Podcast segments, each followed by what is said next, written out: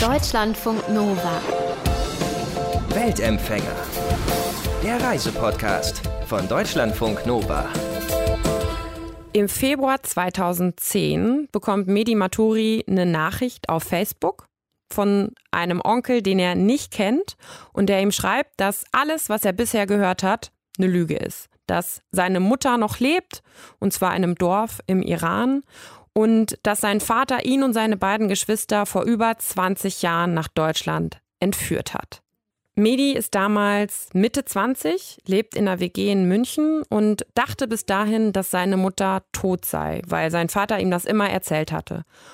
Der hatte ihm gesagt, dass er damals, als Medi ein Baby war, mit ihm und seinen Geschwistern nach Deutschland geflohen sei. Medis Vater ist 2010 schon gestorben und Medi reagiert auf diese Facebook-Nachricht von seinem Onkel erstmal nicht so richtig.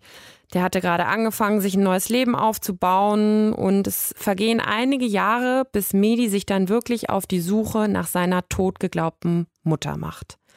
Medi, im Januar 2018 ist es dann soweit. Mehrere Jahre nach dieser Nachricht von deinem Onkel hast du dann doch den Entschluss gefasst, so, ich versuche jetzt zu meiner Mutter in den Iran zu kommen. Was ist da passiert, dass du das dann doch ausgerechnet dann machst? Es war so, dass mir am Anfang, als ich die Nachricht gelesen habe, war ja sofort klar, okay, ich, irgendwann werde ich sie treffen. Aber in der Nachricht hieß es, meine Mutter hat kein Telefon, sie hat kein Internet, sie spricht äh, natürlich meine Sprache nicht hm. und ich habe ihre Sprache nicht gesprochen. Deswegen waren, waren es direkt so große Hürden, die ich, die ich irgendwie zu nehmen hatte zu einer Zeit, in der es jetzt nicht so machbar war für mich. Und das Wort Familie hatte ja bis zu diesem Zeitpunkt auch gar keinen großen Stellenwert bei mir oder glaube ich auch bei meinen Geschwistern auch. Und ja, da mussten ein paar Jahre vergehen, bis ich eben den einen Kumpel getroffen habe, der mir dann ja, das so eingetrichtert hat, kann man fast sagen, der den Keim in mir wieder zum Wachsen gebracht hat, der gemeint hat, Medi, Familie ist das Wichtigste, du musst deine Mutter kennenlernen, du musst sie finden unbedingt. Und er hat mir direkt ein paar Hürden genommen, und zwar die Hürde der Sprachen. Äh, er hat gemeint, äh, du kannst auch bei mir erstmal ankommen, ich helfe dir mit der Sprache. Er hat fließend Englisch gesprochen und äh, natürlich auch Farsi. Hm. Und er lebt im Iran, in Teheran und ja, und, und er hat es so lange in, in, in mich reingetrichtert, bis ich irgendwann mal gemerkt habe, ja, der Typ hat recht. Mhm. Und dann hast du versucht, ja, mit einem Visum in den Iran zu reisen, was aber nicht funktioniert hat, ne? Weil du hast keinen iranischen Pass und hast auch in Deutschland nur so einen Flüchtlingsausweis, ne? Mein Vater war hier, wurde anerkannt als politischer Flüchtling und dieser Status ist dann auf die Kinder auch übertragen worden. Ich bin hier ganz mal zur Schule gegangen. Deutschland ist mein Mutterland oder mein Vaterland, würde ja. ich sagen. Auch äh, Deutsch ist meine Muttersprache. Aber ich wurde einfach nie eingebürgert. Das ist einfach, einfach eine bürokratische hm. Sache. Und selbst mit einem deutschen Pass, wenn ich deutscher Staatsbürger wäre, wäre ich, dürfte ich nicht einreisen, äh, weil die Iraner akzeptieren von Iranern nur iranische Ausweisdokumente. Hm. Und wenn in meinen Ausweisdokumenten drin steht, ich bin im Iran geboren und ich habe einen iranischen Namen, dann kommst du da nur mit, iranischen, mit einem iranischen Pass rein. Das heißt, ein Visum hätte mir auch gar nichts gebracht. Ich hätte nur mit einem iranischen Pass einreisen können und den habe ich versucht zu beantragen und da hat mir die Geburtsurkunde gefehlt, weil die einfach nicht existiert hat von mir. Ja, schlussendlich äh, haben die gemeint, ich kann gar nicht nachweisen, dass ich überhaupt Iraner bin. Hm. Und äh, ja, und deswegen werde ich auch nie einreisen dürfen. Deswegen musstest du dich sozusagen dann irgendwie anderweitig auf den Weg in den Iran begeben. Du hast dann diese Reise geplant, also mit unterschiedlichsten Verkehrsmitteln, sage ich mal. Also bist ein Stück geflogen, hast Busse genommen, äh, LKWs, bist zu Fuß gegangen. Du musst für so eine Reise ja ganz, ich sag mal, bedacht packen. Dein Buch startet mit einem sehr interessanten Utensil, wenn man das liest. Da beschreibst du, dass du auch Damenbinden dabei hattest. Wofür brauchtest du die Damenbinden? genau. Äh wir kennen das ja, oder die meisten kennen das ja aus der Werbung, dass die extra saugstark sind. Ja. Und ich wusste, wenn ich lange unterwegs bin und ich mich lange nicht duschen kann werde ich natürlich auch schwitzen und dementsprechend auch stinken irgendwann. Und das wollte ich vermeiden. Deswegen habe ich mir die Damenbinden besorgt, um die in meine Kleidung reinzukleben von innen, Mhm. damit mein ganzer Schweiß aufgesaugt wird. Und falls ich dann mal aufgegriffen werden sollte, von wen auch immer, damit, damit ich nicht so einen typischen Eindruck mache wie ein Flüchtling. Ich Mhm. wollte immer ausschauen wie einer, der gerade wandert. Wie ein normaler Tourist halt. M, Genau, wie so einer, der durch die Wälder wandert und Vögel fotografiert. Was man halt im Januar, im Winter, im Februar so macht. Ne? Hat es funktioniert mit den Damen? Warst du zufrieden mit der das hat Wirkung? gut funktioniert, genau. Ja? ja. Du bist illegal dann über die Grenzen. Du musstest von Griechenland in die Türkei, von der Türkei in den Iran. Du musstest auch tatsächlich ja wirklich auf Schlepper zurückgreifen auf dieser Reise, weil du sonst wahrscheinlich einfach nicht über die Grenzen drüber gekommen wärst oder nicht so in Anführungszeichen ähm, einfach schnell dann. Wie bist du mit denen in Kontakt getreten? Ja, das, das war einfach auch eine große Portion Glück. Ich habe, also was mir sehr auf der Reise geholfen hat, war die App Couchsurfing. Mhm. Ich kannte die App schon im Vorfeld und ich hatte die ein paar Mal genutzt und ich hatte selber auch schon Leute als äh, Host empfangen, als Gastgeber Mhm. und war auch bei me- mehreren Leuten zu Gast. Und meiner Erfahrung nach waren das immer sehr offene, sehr liberale und auch sehr hilfsbereite Menschen. Und wie der Zufall das so wollte, waren genau in diesen Regionen, in denen ich auf Schlepper angewiesen war, Menschen auf dieser App aktiv. Und äh, so habe ich eben den ein oder anderen kennengelernt, die mir dann weitergeholfen haben. Im Regelfall sind es ja immer Locals, also Menschen, die Mhm. auch dort leben. Und äh, für mich war immer nur wichtig, Menschen, die dort leben, die offen sind, die auch hilfsbereit sind, zu fragen, ob die eventuell irgendwas wissen. Hm. Und ja, die wussten immer was. Du bist dann auf der, auf der Hinreise über die Berge von der Türkei in den Iran, im Grunde genommen mit einer Gruppe Kinder, die dich, also Kinder, Jugendliche, die als Schlepper sozusagen gearbeitet haben, die dich da über die Berge gebracht haben, ne? Genau, das waren ihre Berufsbezeichnung, würde ich mal äh, als Schmuggler. Ja. ich würde mal sagen, die waren Schmuggler, aber mich haben sie dann zurückgeschleppt. Dich haben sie dann geschmuggelt halt. Genau. Bisschen größere Schmugglerware wahrscheinlich, als sie sonst so da drüber transportieren, oder? Also wie muss man sich das vorstellen? Wie ist das abgelaufen dann mit denen? Ja, man muss sich das so, so vorstellen, dass die irgendwann mal im Iran starten mit äh, ja, dem Rücken voller Schmuggelware. Soweit ich das einschätzen konnte, waren das so gut wie immer Zigaretten, gefälschte Zigaretten, Hm. die vom Iran in die Türkei ge geschmuggelt wurden. Und die wurden dann auf türkischem Boden übergeben, anderen Schmugglern. Und ja, und normalerweise gehen die dann wieder alleine zurück, ohne Gepäck. Und diesmal hatten die aber so als äh, besondere Ladung mich Hm. im Schlepptau. Die haben dich dann wirklich über die Berge gebracht. Da warst du ja sozusagen der Einzige, der dann ja über die Berge mit denen drüber ist. Auf deiner, auf deinem Rückweg bist du mit einer anderen Schleppergruppe aber auch zurück und hast da ja auch wirklich viele andere Geflüchtete getroffen auch noch. Ne? Also was für Menschen sind dir da auf diesem Weg, auf dieser Route begegnet? Das waren einfach Menschen, die auf der Suche nach einem besseren Leben waren, nach, ja, irgendwo nach irgendeinem Land, in dem die ja, zumindest ein lebenswertes Leben leben können. Und die meisten hatten auch einfach schon eine richtig lange Reise hinter sich. Die sind ja entweder in Bangladesch äh, von, ausgestartet oder Mhm. aus Afghanistan. Und ich habe die ja dann, als sie schon hunderte oder tausende Kilometer hinter sich hatten, an der iranisch-türkischen Grenze getroffen. Und mit denen bin ich ja dann auch zusammen in die Türkei.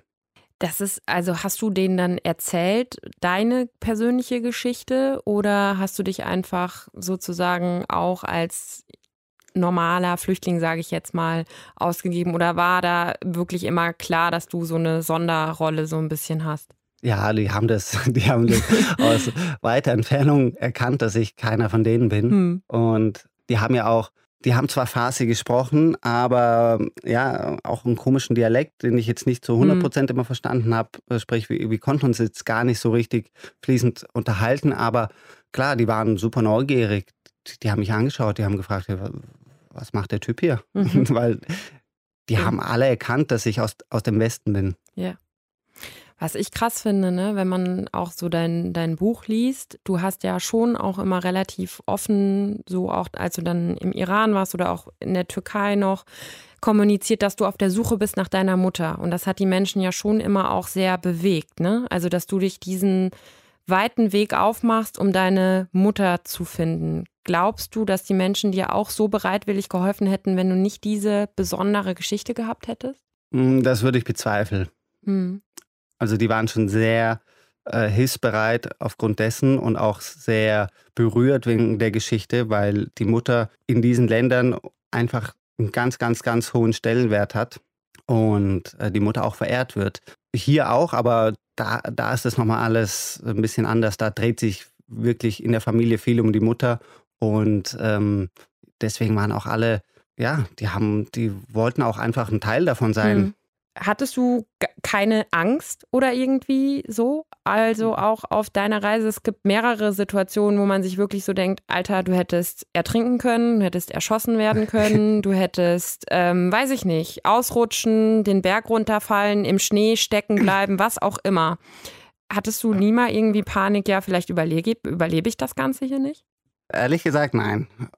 Weil du ein furchtloser Mensch bist oder weil du einfach wirklich dir bewusst gesagt hast, ich denke da nicht drüber nach, weil dann würde ich es nicht machen?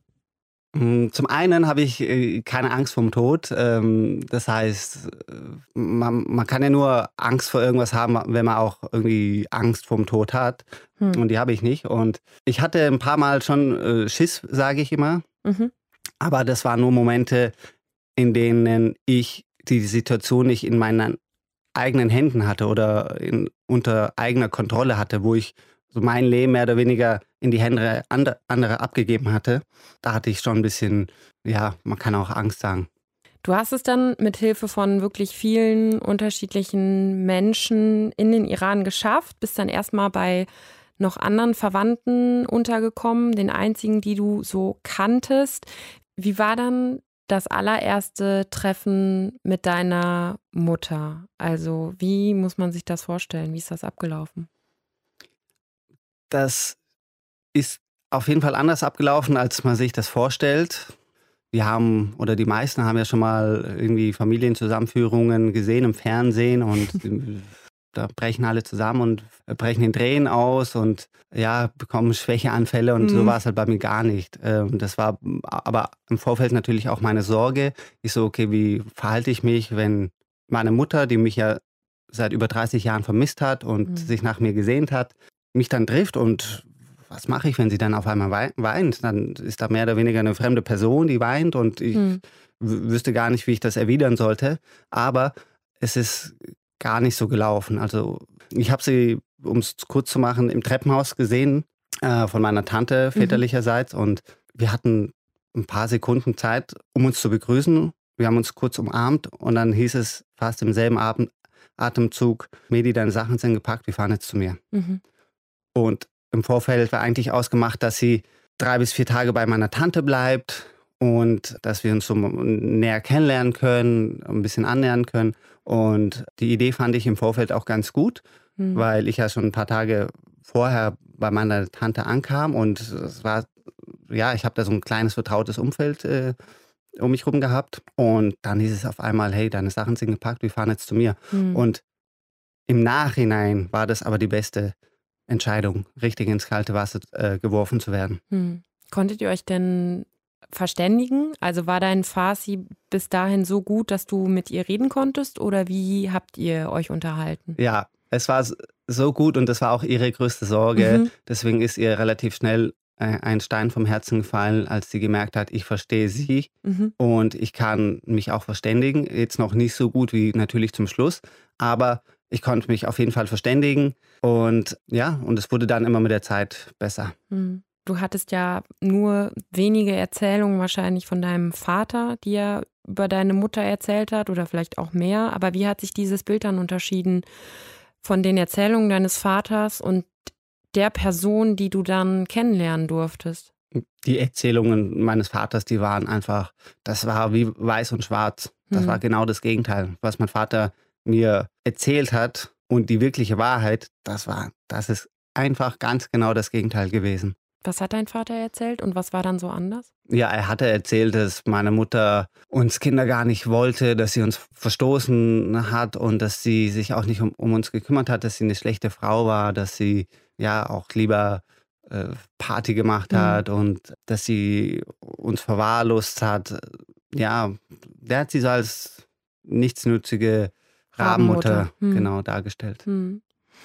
Er ist ja mit euch weg, weil sie sich trennen wollte, glaube ich, ne? Oder warum ist er mit euch überhaupt genau. abgehauen? Mein Vater hat meine Mutter geheiratet und er hatte ihr damals auch schon was vorgemacht. Und mhm. äh, meine Mutter hat ihn geheiratet in dem Glauben, dass er Zahnarzt sei.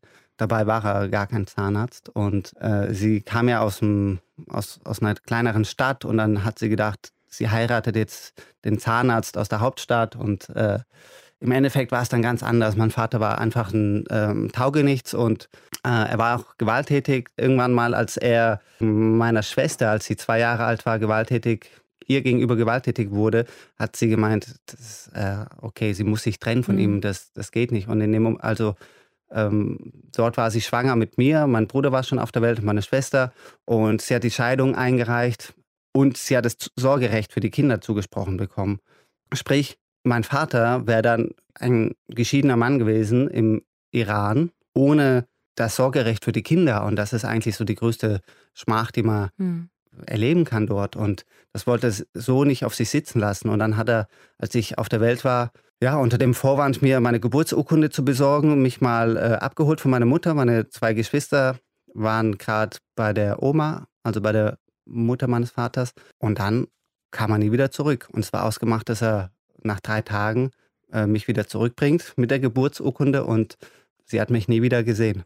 Du bist dann, also ihr habt euch ja dann kennengelernt, du hast eine ganz, auch ihre Verwandtschaft ja dann kennengelernt, du hast eine ganz neue Familie sozusagen eigentlich ja wirklich dazu gewonnen, Onkels, Tanten, Großeltern, Cousinen, Cousins warst insgesamt sieben Monate ungefähr unterwegs, hast im Iran dann auch noch wirklich einen iranischen Pass beantragt, den du jetzt auch hast. Ja, du bist dann wieder nach Deutschland zurück, hast eine neue Familie, kennst deine Mutter jetzt. Das sind ganz viele Veränderungen. Wie hast du dich in diesem Zuge verändert, würdest du sagen? Das ist eine gute Frage. Zum einen habe ich eine Familie, die ich vorher nicht hatte. Mhm. Ähm, das bringt natürlich auch Verantwortung mit oder zumindest im Vorfeld war ich einfach nur verantwortlich für mich mhm. selbst. Okay, es gab meine Schwester und meinen Bruder oder es gibt die immer noch, aber ich wusste, die kommen, die kommen schon zurecht und wir haben uns auch manchmal e wirklich Ewigkeit nicht gehört und ähm, das, das war ganz normal. Und jetzt zu wissen, man hat einfach noch 20 oder 30 äh, Menschen im Iran, die zu einem gehören, ja, das verändert einen schon, mhm. weil. Ja, man ist halt nicht mehr allein. Genau, ne? man ist halt so. halt nicht mehr alleine. Mhm. Man hat ähm, mhm. Familie, die, wo ich weiß, okay, äh, ich bin denen wichtig und dementsprechend sind die mir auch wichtig. Mhm. Selbst wenn es jetzt nicht von heute auf morgen kommt, so das Gefühl, wenn, wenn ich jetzt mein Leben lang mit einem Cousin aufgewachsen wäre, dann wäre natürlich eine ganz andere Bindung da. Aber mhm. die ist jetzt trotzdem da, auch wenn ja. es jetzt nicht so ist wie bei vielen anderen. Aber ja, mich hat es in der Hinsicht äh, auch verändert, dass ich, als ich meine Familie dort gesehen habe und ähm, mich dann hier gesehen habe, dass ich einfach viel dankbarer bin, hier die Möglichkeit gehabt haben, äh, zu haben, hier groß zu werden und hier in Deutschland aufzuwachsen. Bin viel gelassener geworden in ganz vielen Dingen, weil ich dort Probleme gesehen habe. Ich habe Probleme der Flüchtling hm. Flüchtlinge gesehen und in Relation sind dann die Probleme, die ich vorher oder früher hier hatte, natürlich ziemlich klein. Hm. Und das lässt dann auch einen viel gelassener durch den Tag gehen und auch viel äh, entspannter die Dinge angehen. Und ja, aber im ja. Großen und Ganzen bin ich immer noch der Medi, ich bin immer noch dieselbe Person, aber meine Sichtweisen haben sich geändert in verschiedene Richtungen. Wie bist du mit deiner Mutter jetzt in Kontakt? Hast du sie seitdem nochmal gesehen? Gesehen habe ich sie nicht einmal über äh, Videocall, habe mhm. ich sie gesehen, über, als ich sie über WhatsApp angerufen hatte, aber da konnte ich nur so ein paar Pixel sehen. Mhm. Das funktioniert nicht so gut. Aber ich schreibe mit ihr alle paar Tage und Wenn es ihr möglich ist, antwortet sie mir und wenn es äh, uns beiden möglich ist, dann telefon telefonieren wir miteinander. Wann denkst du oder gibt es schon irgendwie Pläne, dass du deine Mutter ähm, nochmal wieder siehst oder dass vielleicht auch deine Geschwister sie sogar mal kennenlernen, weil die kennen sie bisher ja noch nicht, ne? Äh, ja, die gibt's. Und zwar wollten wir das eigentlich dieses Jahr machen und uns in Baku in Aserbaidschan wahrscheinlich treffen, dann als zu viert. Mhm. Ähm, das haben wir dann jetzt aber aufgrund der Situation auch ja. äh, verschoben und zwar auf nächstes Jahr. Das haben wir jetzt mal so festgehalten mhm. und äh, das ist auf jeden Fall das nächste Ziel, dass meine Mutter neben mir auch meine Geschwister mal. Hast du eigentlich Arm generell noch Angst, dass das Ganze für dich noch irgendwie ein Nachspiel haben könnte? Diese, also ich meine, du hast jetzt ein Buch darüber geschrieben, redest ja sehr offen auch über diese Geschichte, auch mit den Schleppern, mit der Grenzüberquerung, der illegalen. Hast du da Angst, dass das noch irgendwie Konsequenzen haben könnte? Nein, weil ich da auch einfach immer noch die Hoffnung in die Menschlichkeit nicht aufgegeben habe. Äh, ich habe das ja nicht aus irgendwas für politischen äh, Gründen gemacht oder äh, um mich zu bereichern oder um äh, ja was auch immer. Ich habe es gemacht, um meine Mutter kennenzulernen und das sehe ich als mein mh, mm, Recht an. Und ich glaube nicht, dass, dass es da Nachspiel haben könnte, selbst wenn ich natürlich illegale Sachen gemacht habe auf der Reise sagt unser Weltempfänger Mehdi Maturi über seine Reise von Deutschland in den Iran, um seine totgeglaubte Mutter zu finden. Und ich weiß, diese Geschichte ist schwer zu toppen. Das müsst ihr aber auch gar nicht. Wir finden nämlich auch normalere Reisegeschichten spannend. Also wenn ihr jetzt nicht gerade unbedingt zwei Wochen am Strand irgendwo rumliegt. Aber wenn ihr gerade irgendwas Aufregendes erlebt irgendwo oder auch erlebt habt, schreibt uns eine Mail an mail.deutschlandfunknova.de und dann würde ich mich freuen, wenn ihr mir davon erzählt. Deutschlandfunk Nova. Weltempfänger.